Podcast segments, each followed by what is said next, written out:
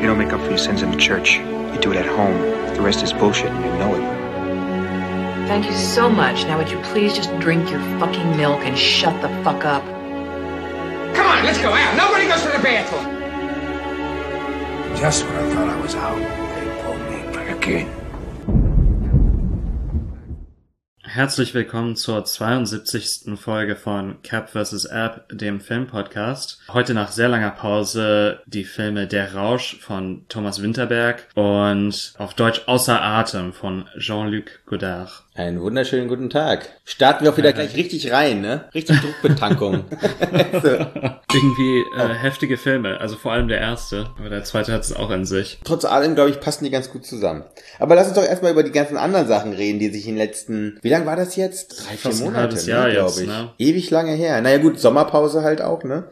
Mhm. Aber der ist halt viel passiert. Du bist auch umgezogen, nicht wahr? Ja, genau. Ich wohne jetzt in einem Haus in Chapel Hill, so ein kleiner äh, Bungalow, würde man dazu sagen. So eingeschossig oder? Ja, genau, eingeschossig, relativ klein, also für amerikanische Verhältnisse auf jeden Fall. Das ist für mich das, der, der größte Raum, in dem ich, seitdem ich aus dem Haus meiner Eltern ausgezogen bin, äh, wohne. Aber wie gesagt, wenn ich so die anderen Häuser hier sogar auf dem Block sehe, äh, ist das äh, doch sehr bescheiden. Das Chapel Hill, das ist gar nicht so unbetucht da die Ecke wahrscheinlich, ne? nee, auf jeden Fall. Wir haben hier, ich glaube, die zwischen Raleigh, Durham und Chapel Hill die höchste Dichte an PhDs in den Vereinigten Staaten. Naja, du bist ja auch bald einer davon, ne? Hoffentlich, bin dabei. Hm. Prospectuses des, äh, des Vorschlags für die Dissertation soll ich noch einreichen und ähm, dann fange ich mit dem eigentlichen Schreiben erst an. Ja, niemand hat gesagt, dass es einfach wird, Maxim, ne? Also, deswegen. Ja, das wollte ich gerade sagen. Ich bewerbe mich derzeit auf Stipendien, damit ich nach Deutschland kommen kann und äh, dort Forschung betreiben kann. Ich bin auch zurzeit mit der Konrad Wolf in, in Kontakt. Äh, also kann Ja. sein, dass das, dass meine Forschung durch, äh, durch Potsdam laufen wird. Na gut, wenn man zur Uferzeit filmt, das tust du ja, ne? Im Großen und Ganzen kommt man eigentlich an Babelsberg und an meiner Filmuni nicht ganz vorbei, ne? Weil die haben einfach extrem gute Archive Ja. Und haben jetzt da so ein Event äh, gemacht. Sowie aber auch, dass ich auch umgezogen bin. Also wir Ja. äh, leben so unser Mid-30 Life ein bisschen vorgeschoben. Also du hast jetzt ein Haus und ein Bungalow mit Garten. Äh, Wir haben jetzt auch in so einem äh, Wohnung etwas am Stadtrand von Potsdam, auch mit einem Garten. Wir sind ganz schön schnell alt geworden im letzten halben Jahr, ne? Gefühlt. so. Das klingt alles sehr bourgeois. Ja, und ich will es aber auch ehrlich gesagt nicht mehr missen. Also ich kann mir ein Leben ohne so diese ruhige, ich habe ja vor sechs Jahre lang an einer Bundesstraße gelebt. Äh, jetzt fährt hier alle fünf Stunden mal ein Auto vorbei, wo wir immer noch gut gelegen sind, zentral und alles, ne? Schön auch endlich mal der eigenen Wohnung mit der Freundin zu sein, nicht mehr, dass du mit den, so, so, so gern ich meine ehemaligen Mitbewohnerin hatte, nicht immer so die Schedules für die Küche und sowas alles. Weißt du, jetzt ist man für sich selbst verantwortlich und das ist auch mal gut so irgendwann. Ja, ich habe in den letzten fünf Jahren fünf Mitbewohner gehabt. Nee, sieben sind's gewesen. Und zwischendurch auch mal einen Hund, ne? Den vermisse ich. Und äh, so, so, so lieb ich meine Mitbewohner hatte, vermisse ich die, das, das Zusammenleben mit denen nicht allzu sehr. Ne? Ist doch schön. Das gleiche gilt für diesen Podcast. Endlich mal wieder über Filme sinnieren.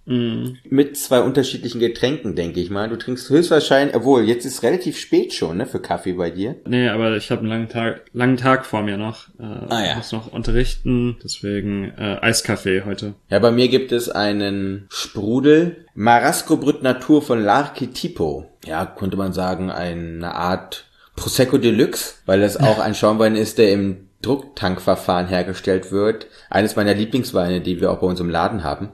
Und ähm, ich finde, das ist auch mit, von seiner ganzen Art und Weise her sehr beschwingtes Stöffchen, womit man, glaube ich, die fünfte Staffel auch vom Stapel lassen kann. Und ich glaube, vom Stapel lassen mit Alkohol ist an sich ein ganz gutes Motto, ne, für den ersten Film. Na, Wir besprechen nämlich Der Rausch ähm, aus dem dänischen Druck von Thomas Winterberg aus dem Jahre 2020. Wir haben eine Gruppe von ja mittelalten Lehrern an einer an einem Gymnasium, ne? Mhm. Äh, Hauptperson ist äh, Martin, gespielt von Mats Mikkelsen. Ja, die leben, durchleben alle so ihre Midlife-Crisis gerade, ne? Also äh, mhm. sind zu Hause läuft es nicht rund, die Arbeit ist frustrierend, ähm, es passiert nichts, es gibt keinen richtigen Thrill mehr im Leben. Und ja. dann gibt es den Geburtstag von einem von denen. Nikolai war das, ne? Nikolai oder Peter. Ja. ja. Der feiert in so einem extrem noblen Restaurant seinen Geburtstag und Martin nimmt sich davor, erstmal nicht zu trinken. Und dann zitiert er eine Studie von einem Psychiater. Alle sind mit 0,5 Promille Pegel zu wenig auf die Welt gekommen. Das heißt, wenn alle 0,5 Promille ständig im Blutalkohol hätten, äh, wäre die Welt ein besserer Ort. Die vier Freunde, die auch alle in dieser Schule arbeiten, wollen dann das die Probe aufs Exempel machen und das dann umsetzen. Und es läuft auch ganz gut eigentlich die erste Zeit. Auf einmal wird der dröge Geschichtsunterricht von Martin extrem interessant, weil er alle historischen Säufer auf einmal aufzählt. Kontrastiert mit Hitler unter anderem. Irgendwann wird, wird es nicht bei 0,5 Promille bleiben, wie man sich denken kann. Mhm. Ja, ich würde einfach mal da stoppen. Ja. Du hast den einen Makel, den ich an diesem Film habe, im äh, Vorbeigehen äh, erwähnt, nämlich dieser Geschichtsunterricht. Das ist alles nicht besonders glaubwürdig, dadurch, dass er diese berühmten Säufer der Geschichte aufzählt, die äh, Schüler auf einmal voll mitgenommen sind. Äh, natürlich gibt es den, den Unterschied im Affekt. Das kaufe ich Mads Mikkelsen auf jeden Fall ab. Er ist super Schauspieler, macht auch viel aus. Als Lehrer jetzt von, ich mache das jetzt seit drei Jahren, ne? Das merkt man sowohl als Student äh, beziehungsweise Schüler als auch als Lehrer, dass da äh, die Energie viel ausmachen kann. Aber jetzt vom eigentlichen Inhalt her hat man schon gemerkt, dass das so der Moment war, wo Zeit äh, beziehungsweise Aufmerksamkeit gespart worden sind. Ja, schemenhaft geblieben auch, ne? Natürlich. Ja, ein bisschen schon. Und ich habe mich ja am Ende des des Abends, als wir im Kino waren, die ganze Zeit gefragt, was will mir dieser Film eigentlich erzählen? Ich bin dann rausgegangen und habe mir da so gedacht, eigentlich geht's in diesem Film nicht um Alkohol. Weißt nee. du, es geht eigentlich nicht um diese Trunkenbolde, es geht eigentlich um was komplett anderes. Zum einen kann dieser Film gar nicht funktionieren als ein brennendes Mahnmal gegen Alkoholismus, alles wieder irgendwie so in die Bahnen kommt. Zum anderen mhm. ist es aber auch jetzt nicht unbedingt ein unfassbar tiefgehender Film, der sich mit diesem Alkoholismus in der tiefsten Materie auseinandersetzt. Er benutzt extrem viele Cues, ne? Und zum Beispiel diese, diese Geburtstagsparty, wie dann der Sommelier über die Weine redet, diese, diese Snobs gibt's das, ne? Die dir dann mhm. irgendwas erzählen von irgendwelchen Gebirgsbächen und äh, kalten, nassen Steinen und so weiter, ne? Also das ja. ist schon, aber immer auf der Oberfläche. Das heißt, dieser Alkohol bleibt immer auf dieser Oberfläche in diesem Film. Ja, fast schon kitschig auch, ne? Also, äh, wie der Alkohol hier benutzt wird. Die Momente, wo die Leute scheitern an diesem Alkohol und an diesem Rausch, sind ja so vorhersehbar auch. Es eigentlich viel zu eindeutig ist, wenn es darum gehen würde. Ja, also Alkoholkonsum als Vorwand gewissermaßen, um etwas anderes zu erzählen, beziehungsweise andere Problemherde aufzumachen, ja? Ja, also es ist so eine manierierte Fassade, ne? Auch diese Sajarak-Szene, wo die sich über ihren persönlichen Promillepegel übersteigen wollen. Und was nutzen sie dafür? Nicht den billigen Fusel oder Jelzin-Wodka, sondern Sajarak-Cocktails, weißt du? Mehr bourgeoiser Alkoholismus geht ja gar nicht als weil so diesen Cocktail nicht zu mischen und das dann durchzuziehen. Aber am Ende des Tages, wo landen sie? In so einer Säuferkneipe. Mhm. Wir haben es hier mit viel Fassade zu tun. Da spielen, finde ich, diese, wie du auch richtig sagst, relativ so Reddit-mäßig recherchierten politischen Idole oder historischen Idole, die im Suff irgendwie gearbeitet haben, mit, ne? Das klingt so wie so eine, die, die zehn größten PolitikerInnen, die mit Alkohol im Blut Weltgeschichte geschrieben haben, ne? So wirkt das halt recherchiert. Also so ja? Clickbait-Article-mäßig. Ja, genau, genau. Auch diese Rechtfertigung dieses Suffes durch das Genie der Kunst, ne? Weil dauernd wird irgendwo Musik abgespielt von Leuten, die besoffen gewesen sein sollen, also klassische Komponisten. Und das rechtfertigt dann den Konsum, weil das Genie wohnt ja diesem, diesem Alkohol inne irgendwie, ne? Und mhm. äh, das, das ist alles so fadenscheinig gemacht und so, aber auch so helltönig, ja. Und das ist das Besondere, finde ich, an diesem Thomas Winterberg-Film. Deshalb sehen wir auch die Fassaden, weil das alles so helltönig ist. Es ist ja komplett ausgeleuchtet, so hellgemütig gezeigt. Mhm. Das ist, wenn ich das mit Festen vergleiche, also da sind ja Das sind ja Krasser Welten Unterschied auf dazwischen. jeden Fall. Ja. Naja, ich meine, Festen ist ja auch ein äh, Dogma 95 Film. Ja, die werden alle älter. Man könnte auch sagen, er ist genau wie Martin, weißt du? Mit Dogma hat er mit Festen halt äh, Rock'n'Roll Unterricht gemacht und jetzt ist er ein eingeschnarchter äh, Geschichtslehrer mit seiner Ledertasche. Also man doch mit so einem. Ich habe nicht erwartet, dass ich aus einem Winterberg-Film rausgehe und eigentlich ja gute Laune hab, sozusagen, weißt du? Also Äh, ja. Ich muss sagen, trotz dieser Makel mag ich diesen Film. Einen wirklich interessanten Film. Das liegt vor allem an diesen Momenten des Ausbruchs und der Ekstase. Äh, das Finale vor allem hat mich wirklich überzeugt. Äh, Sagen wir es so. Mhm. Diese Tanzsequenz, ich hoffe, ich nehme nicht zu viel, allzu viel vorweg. Und ich versuche das hier relativ vage zu halten. Aber da ist einfach ein Moment des Ausbruchs und da wird auch das narrative Schema gebrochen. Was ich an diesem Film mag, ist, dass er nicht versucht, schematisch irgendwas zu erzählen. Und ich meine, wir kennen ja sowas wie Leaving Las Vegas, ne? Also so paradigmatische Film, wenn es darum geht, die Höhen und Tiefen des Alkoholkonsums zu zeigen. Auch der Grund, wieso, also ich würde diesen Film nicht an diesen Standards messen, sondern eben an diesem Versuch, Ausbruch zu zeigen, beziehungsweise den Versuch eines Ausbruchs zu zeigen. Und dann würde ich eben zurückgehen auf diese Midlife-Krisen, genau das thematisieren, dass die alle irgendwie, ja, äh, mit so viel Potenzial ins Leben gestartet sind und dann durch das Leben, durch gewisse Niederlagen keinen Spaß mehr am Leben haben, kein, keine Erfüllung äh, erfahren und auch keinen Genuss finden, wirklich. Und dann finde ich, ist es vielleicht doch gerechtfertigt zu sagen, okay, Sazerac und nicht äh, der billigste Flusel vom Supermarkt. Ähm, oder eben das, das Fassadenhafte anzusprechen und eben zu, zu thematisieren. Du hast diese Szene mit der Weinkarte erwähnt. Das, was mich auch interessiert und kenne Dänemark nicht, nicht besonders gut. Ich weiß nicht, was so ein Lehrer verdient dort. Aber im Vergleich zu den Lehrern, die ich hier in äh, North Carolina kenne, äh, scheinen die alle ja fast obere Mittelklasse zu sein, ne? Sehr gut äh, situiert zu sein, wirklich schicken Häusern zu wohnen. Also das ist hier nicht der Fall. Also wir sind drei Häuser, das von Martin. Nikolai hat halt auch eine Frau aus sehr reichem Hause geheiratet. Ähm, Ja. Und aber der Sportlehrer zum Beispiel, das ist halt eher, wie heißt nochmal der Sportlehrer? Ähm, Tommy. Tommy. Der wohnt halt deutlich anders als die anderen beiden, ne?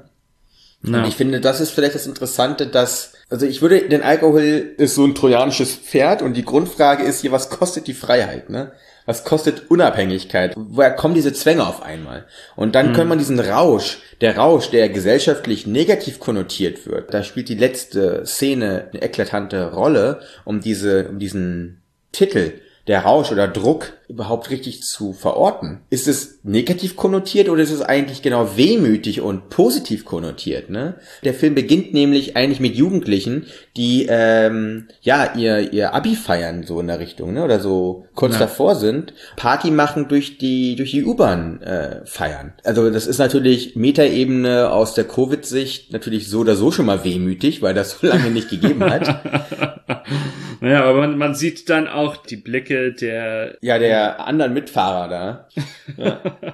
Zum anderen wäre das aber, wenn es Covid nie gegeben hätte, wäre das genau der Blick gewesen der, der zwanghaften Gesellschaft drumherum. Ne? Und ich finde das einen ganz interessanten Aspekt, dass äh, ja es wirklich so eine Scharade ist, die eigentlich mit uns gespielt wird. Ja, das ist, das ist eine gesellschaftliche Frage, beziehungsweise hier wird diese gesellschaftliche Frage maskiert durch diesen Alkohol als eines dieser Variablen, die eine sinnhafte Gesellschaft formen oder wovon man sich von einer sinnhaften Gesellschaft auch äh, abgrenzt, ne, durch den Suff halt.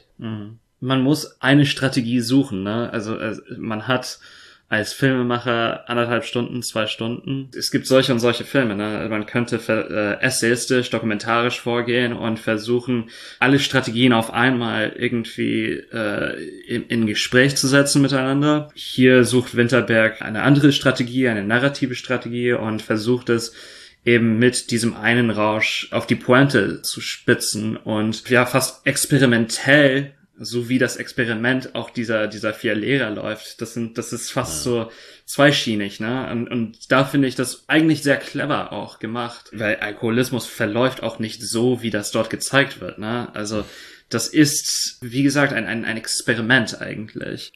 Nein, Alkoholismus hat schwerwiegende Folgen vor allem.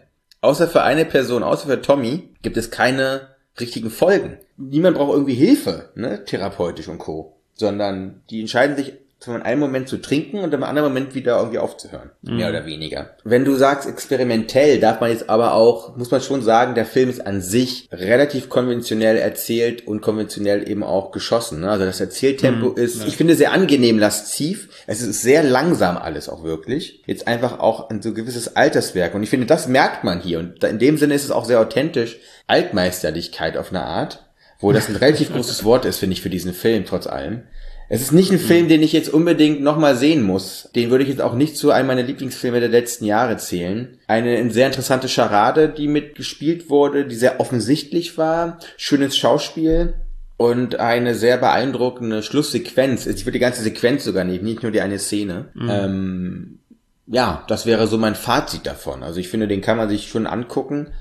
Aber es ist jetzt nicht etwas, was jetzt meine cineastische Sicht unfassbar bereichert hat, trotz allem. So. Ja, ich meine, Filme, die die cineastische Sicht von einem erweitern können, äh, werden wir gleich besprechen, denke ich.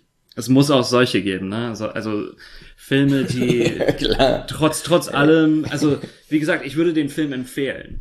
Unbedingt. Und ja. ich würde ihn auch vielleicht nochmal schauen. Also das ist. Aber wenn, dann bitte nur, wenn auch. du dann immer einen Sajarak trinkst, wenn die auch eintrinken.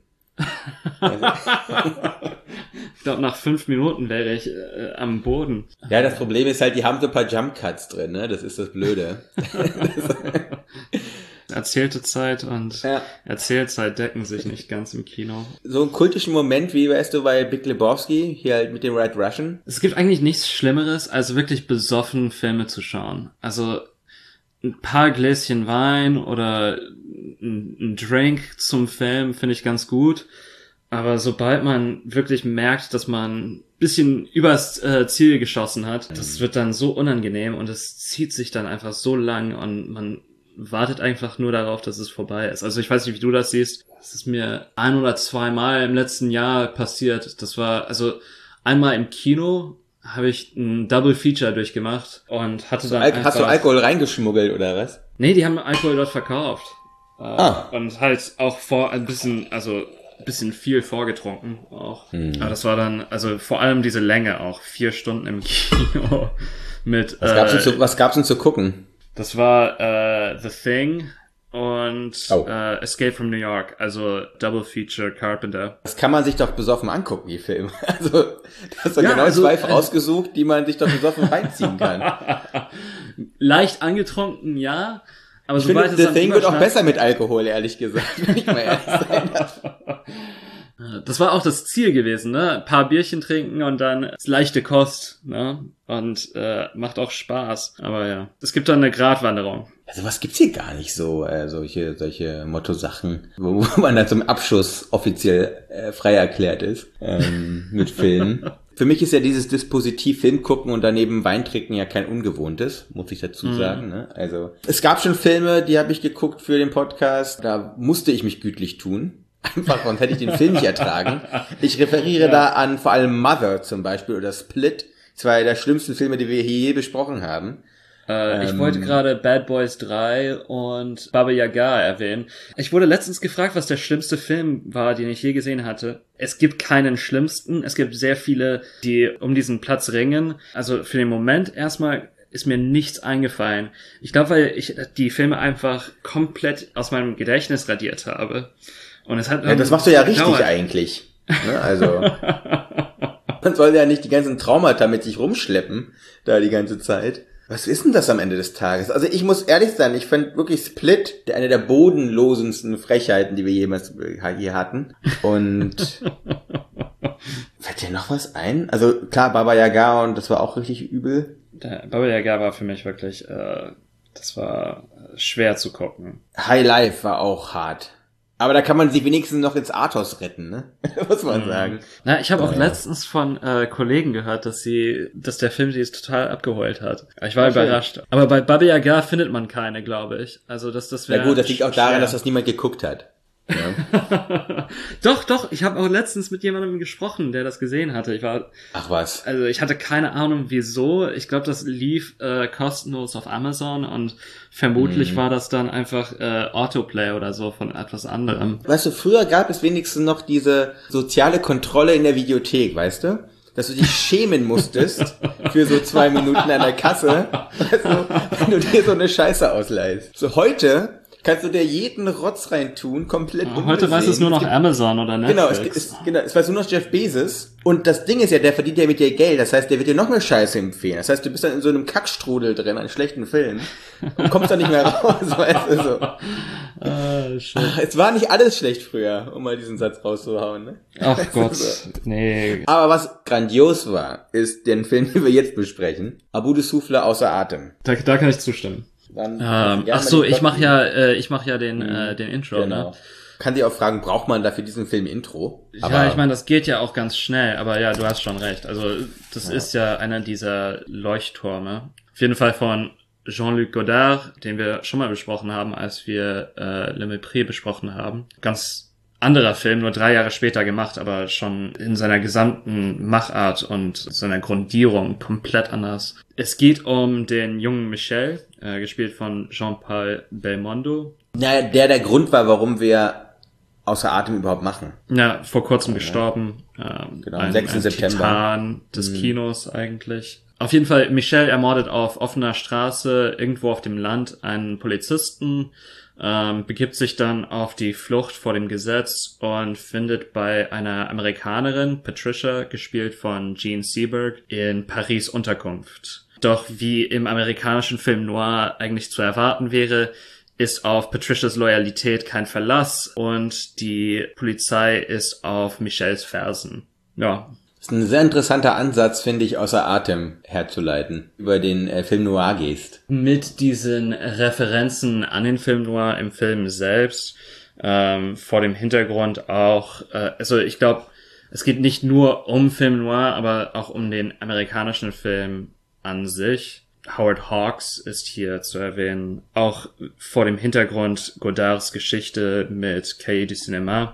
Ich meine, er fing ja an als Kritiker und auch als Kritiker, der den Film Noir, aber auch den amerikanischen Film an sich für die Kritik und für neue Zuschauer, für neue Publika entdeckt hat, beschrieben hat, ja, theoretisch aufgearbeitet hat, finde ich, dass das auf jeden Fall Sinn macht. Hm. Du hast äh, John Seberg eben als diese femme fatale in, am Ende des Tages ja umrahmt.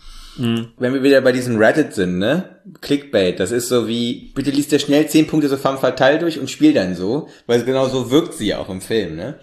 Dieser Film ist äh, unfassbar, unfassbar geil chaotisch auf eine Art und Weise und es gibt keine Schatten in diesem Film, die eine Rolle spielen. In der Nacht passiert nichts. Alle Morde passieren im im helllichten Tage. so. Ja, also das ist das Interessante. Dezidiert, unstilistisch, also unstilisiert. Ne? Also Genau. die werden erschossen und dann fallen sie um und das war's. Du siehst den Eintritt des Projektils in den Körper, siehst du nie, nur Gesten und Umfallende oder Weglaufende oder was auch immer. Er zeigt mit diesem Film Noir, dass eine Epoche auch abgeschlossen ist. Ne?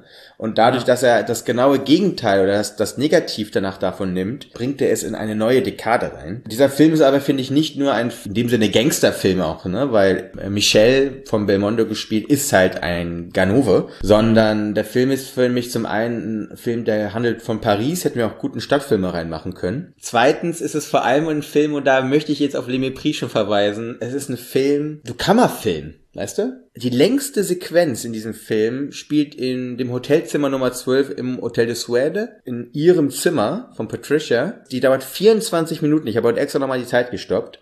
24 Minuten spielen sich nur in diesem Hotelzimmer ab und das ist so eine klare rote Linie zu Le Mépris, wo dann äh, Brigitte Bardot und äh, Michel Piccoli ja auch über 20 Minuten lang bei sich zu Hause in diesem Neubau Neubauwohnung sind da. Ja, ich habe letztens ein Diagramm gesehen von der Wohnung. Das ist einfach unglaublich, also wie das geschossen worden sein muss und auch äh, die die Bewegung der Figuren durch die Wohnung. Du, du hast ein Diagramm gesehen von dieser Wohnung. Ne? Schlafzimmer, Bad, Küche, Wohnzimmer, Flur, da gibt es Bewegung. Hier, in diesem Hotelzimmer, das ist ein Schuhkarton. Ja. Und trotzdem schafft er es, oder hat er es eben gemacht mit äh, Belmondo und auch mit Seaberg, dass äh, sie in diesen, keine Ahnung, was war das, fünf Quadratmeter? Mit einem Bad Ja. dran, dass da 24 Minuten lang eigentlich die, die, ja, auch Liebesgeschichte erzählt wird, dieser beiden. Äh, mit Auf und Abs, ne? Also da passiert ja alles mögliche, dass es nicht nur ein Straßenfilm ist, was ja diesem Film ja immer nachgesagt wird, ne? Dass da eben mit verdeckt, versteckter Kamera gedreht wurde, dass einfach Statisten reingelaufen sind, dass einfach spontane Situationen passiert sind und vor allem finde ich, und das ist herausragend, dass es einfach ein integres, anscheinend filmisches Bedürfnis war von Godard, äh, dieses Kammerfilmartige und darauf speziell in das Kammerfilmige mit der Liebe oder mit Liebespaaren zu zeigen. Weil das, was äh, hier Seaberg und Belmondo am Anfang einer Beziehung sind, sind ja Bardot und Piccoli am Ende einer Beziehung. Die Ehe ist ja kaputt auf der Seite. Weißt du, er, äh, Belmondo kann gar nichts anderes sagen, außer ich will dich ausziehen, ich will dich hier äh, vernaschen, muss man so zu sagen. Und auf der anderen Seite liegt eine nackte Brigitte Bardot in, einem, in einer Badewanne und Michel Piccoli liest da irgendwelche Zeitungen und zieht, setzt seinen Hut auf und äh, flaniert durch die Wohnung. Wie du richtig sagst, stilistisch komplett unterschiedlich, aber ich finde inhaltlich auf solchen Fundament gebaut, dass man erkennt, dass es aus, vor allem aus Godards ähm, Intentionen stammt. Na. Godard sagte zu dem Film selbst, äh, wir haben die Tür wie Höhlenmenschen eingerannt. Also sehr frei jetzt übersetzt von mir. Man hat auch einfach das Gefühl, und hier ist wirklich äh, das Wort äh, Experiment angebracht, denke ich, weil eben mit gewissen, mit gewissen äh, Genrekonventionen gespielt wird, es wird auch in diesem Experiment der Versuch unternommen, alle stilistischen Mittel, also an, an ihnen zu zerren und zu schauen, okay, was kann man mit einer Szene machen? Also Szene, man hat so ein Verständnis davon, äh, sollte wahrscheinlich nicht länger als fünf, sechs, sieben Minuten gehen und das ist wahrscheinlich schon der, der Höchst, Höchstlimit, ähm, wenn man sich äh, das klassische Hollywood anschaut. Und hier auf einmal, okay, 24 Minuten lang und nur diese zwei Figuren. Also dann sieht man wirklich, was Chemie bedeutet. Und man kennt das natürlich aus dem klassischen Hollywood, ne? Schuss gegen Schuss, äh, 180-Grad-Regel, alles mit Continuity. Continuity Editing und Three-Point Lighting, also dass die Beleuchtung so, so eine Aura schafft auch. Die Regeln werden einfach gebrochen, aber mit solcher Sicherheit gebrochen. Und äh, hier sieht man, wie die Tür eingerannt wird. Ne? Also und wir haben auch schon mal François Truffaut besprochen, ähm, als wir äh, Les Quatre Cents Coups thematisiert haben. Äh, er hat hier das, äh, das Screenplay geschrieben. Er soll ein Drehbuch geschrieben haben für diesen Film. Das ist richtig. Aber ja. Also äh, Claude Chabrol, Claude, genau. Claude Chabrol soll auch ja äh, involviert gewesen sein. Also das sind ja auch alle diese Typen vom Cahiers du Cinéma, die diese Wende auch zu Filmemacher geschafft haben. Das sind so die Das- drei Bücher und Leinwandwürmer gewesen, sich auch gegenseitig wie ja immer in ihren Filmen unterstützt haben, darf man auch nicht vergessen, ne? Mhm. Und dann einfach als so ein Dreiergespann, dass so die drei Musketiere dann einfach die Nouvelle Vague angestoßen haben, ne? Naja, er ist Und ja auch noch- zu sehen im Film, ne? Das Er verpetzt seinen eigenen Hauptdarsteller, könnte man meinen. äh, apropos berühmte äh, Regisseure, man sieht auch Jean-Pierre Melville im Film, er spielt einen, und das ist ja auch das, das Komische, man hat dann diese Cutaways, ne, also wo es nicht, also das hat nichts und auch gar nichts mit dem eigen, mit der eigentlichen Handlung zu tun und das ist auch gut so. Ich habe vorhin gesagt, Momente des Ausbruchs, das hat man hier auch. Und auf so eine interessante Art und Weise, auf so eine frische Art und Weise, das ist trotz des, also der Film ist wie alt jetzt? Äh, 70 der Jahre Film, Der alt? Film ist von 60. Nee, 60 Ist, äh, Jahre Über alt. 60 Jahre alt, ja.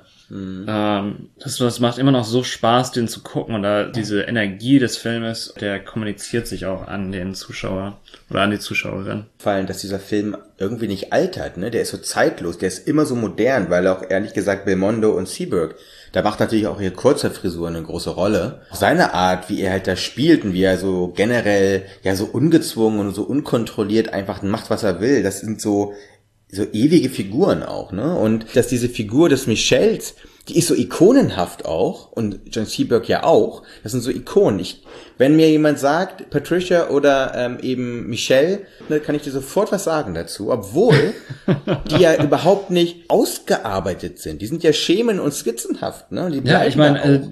Du hast gesagt Ikone, aber das, das liegt eben darum, dass sie andere Ikone zitieren in ihren Rollen. Und Iconicity, also I Ikonizität, ich weiß überhaupt nicht, ob das jetzt überhaupt der, der richtige Subjekt ist, das verkörpern Ikonenhafte. Mhm. Das Ikonenhafte. Dieser, dieser zweifache Move, ne? Also, dass da so diese Metaebene drin ist, wo auf das Ikonhafte reflektiert wird, aber im gleichen Move eine neue Ikone geschaffen wird. Dass sie auch einfach so eine Persistenz haben im, eben in ihrer Skizzenhaftigkeit. Und entweder machst du eine Ikone durch, durch sowas wie Forrest Gump, komplett ausgeschrieben, mit vielen schönen Momenten und jeder kann sich daran erinnern, oder du machst einfach so, ein, so eine Grandezza auf, einfach vor die Kamera, die aus sich selber heraus sich irgendwie produziert. Und die gar nicht viel braucht, außer ein bisschen Grimassen schneiden, dauernd so auf halb acht seine Zigarette im Mund hängt und einfach die ganze Zeit Patricia fragen, kannst du dich bitte ausziehen? Ne? Also, No. das ist dann diese Ikone. Also ich finde interessant, wie die, eigentlich dieser Film in vielen Punkten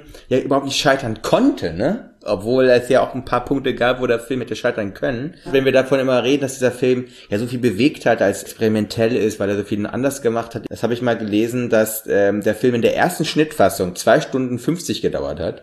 Mhm. Als Godard gesagt hat, die müssen den natürlich runterschneiden, aber das mache ich nicht dadurch, dass äh, ich hier irgendwelche ganze Szenen rausnehme, sondern ich beschneide die Szenen. Nehme den Gegenschuss raus, ne? Und äh, mach einfach einen Jump Cut rein. Ja, und das eigentlich dann, dass du dann am kreativsten wirst, wenn du eine Notwendigkeit hast und Zeitdruck. Dass manchmal auch der Zufall einfach eine Rolle spielt, dass in diesem Moment historischen im Film das passiert ist. Dass einfach da so viel zusammengespielt hat und dass er dann derjenige war, der gesagt hat, ja, fuck it, ich mach einfach hier den Gegenschuss weg und gehe einfach auf den Jump Cut. Es braucht gar nicht so viel, aber es braucht auch irgendwie alles, um sowas dann zu, zu machen. Also die Summe der Einzelteile macht am Ende das große Ganze bei diesem Film. Da spielt auch das Glück und der Zufall oder die Notwendigkeit eine Rolle. Ja. Ah, ich habe hier noch ein tolles Zitat, das genau zu diesem äh, Textblock passen würde. Weil im Film sagt dann Michelle irgendwann, aber Leiden ist ein Kompromiss, ich will alles oder nichts. Äh, Godard liebt es ja zu, zitieren aus Musik, Kunst und äh, Literatur. Aber das ist es halt, ne? Der Film haut dich immer wieder mal so vor die Fresse und haut dir dann auf einmal dann sowas rein. Obwohl es so ein leichtfüßiger Film ist, ne? Bringt der einen wirklich manchmal zur Schnappatmung, um das mal so zu sagen, weil der Film wirklich, äh, ja, einen so einnimmt. Mhm. Naja, und ich Ja. meine, die, die letzte Szene hier ist auch, in, also die, äh, gigantisch. Ich weiß nicht, dass, äh, obwohl das aus zwei Close-Ups besteht eigentlich, äh, Belmondo, wie er vier oder fünf Grimassen schneidet, die absolut nicht in die Szene passen würden, wäre das ein... Naja, die, die äh, nicht in die Situation passen würden, es mal so zu Ja, sagen. genau, in die Situation Ja. passen würden, wäre das kein äh, Nouvelle Vague-Film. Dann sehen wir ein Close-Up von Seberg und es ist in diesem Close-Up, da entfaltet sich einfach so viel und sie stellt eine Frage. Das ist, Qu'est-ce que c'est dégueulasse? Die Entscheidung, nicht sofort zu, sch zu schneiden, das macht einfach so viel aus und, und, und es ist diese, dieser Moment, in dem auch der Zuschauer denken kann, aufgefordert ist zu denken. Ne? Godard ist jemand, der immer dieses, äh, diese Voraussetzungen stellt an sich selbst, an seine Filme und auch die Herausforderung an den, an den Zuschauer, an die Zuschauerin stellt. Und das ist einfach, das macht so viel aus einfach. Mit den Filmen, die wir so oft besprochen haben, die einfach das Publikum wie, wie Idioten behandelt, hier nicht als Idiot behandelt zu werden, das ist fantastisch. Ja, vor allem gefühlt ist die letzte Szene der einzige Moment, wo er ihn mal nicht schneidet, ne? Im Jump Cut. Also, Ja, genau. Er bleibt, da bleibt er hängen. Ja. Es ist aus, ja, nachvollziehbarsten Gründen eines der größten Filme, die es je gegeben hat. Ich glaube, viele, die diesen Podcast hören, haben diesen Film schon geschaut. Aber wenn nicht, unbedingt und alle anderen auch nochmal. Weil man kann diesen Film gar nicht oft genug schauen. Ich glaube, das ist es am Ende des Tages. Der Film wird immer Luft haben, im Gegensatz zu seinem Titel. ähm, ja,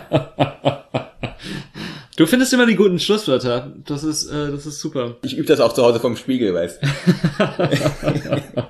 weißt du, worauf wir uns aber nicht vorbereitet haben, was die nächsten zwei Filme sind.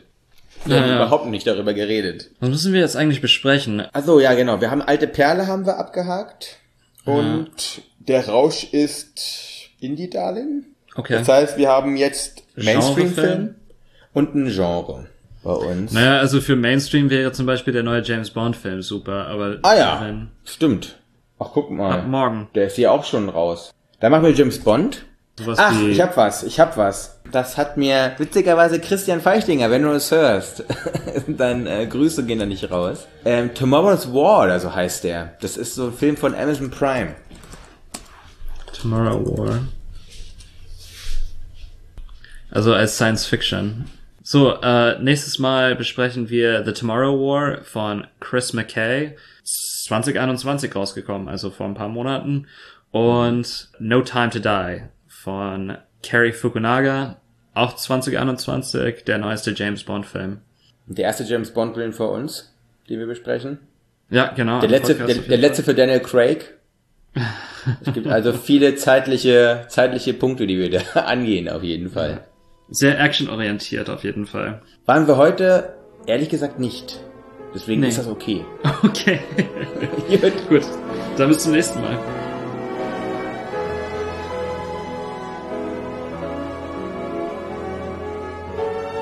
What do you want? You you want the moon? Just say the word and I'll throw a lasso around it and pull it down. Hey, that's a pretty good idea. I'll give you the moon, Just shut up. You had me at hello. You had me at hello. You should be kissed and often, and by someone who knows how.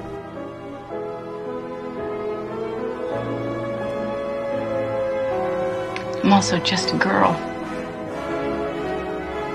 Standing in front of a boy. Asking him to love her.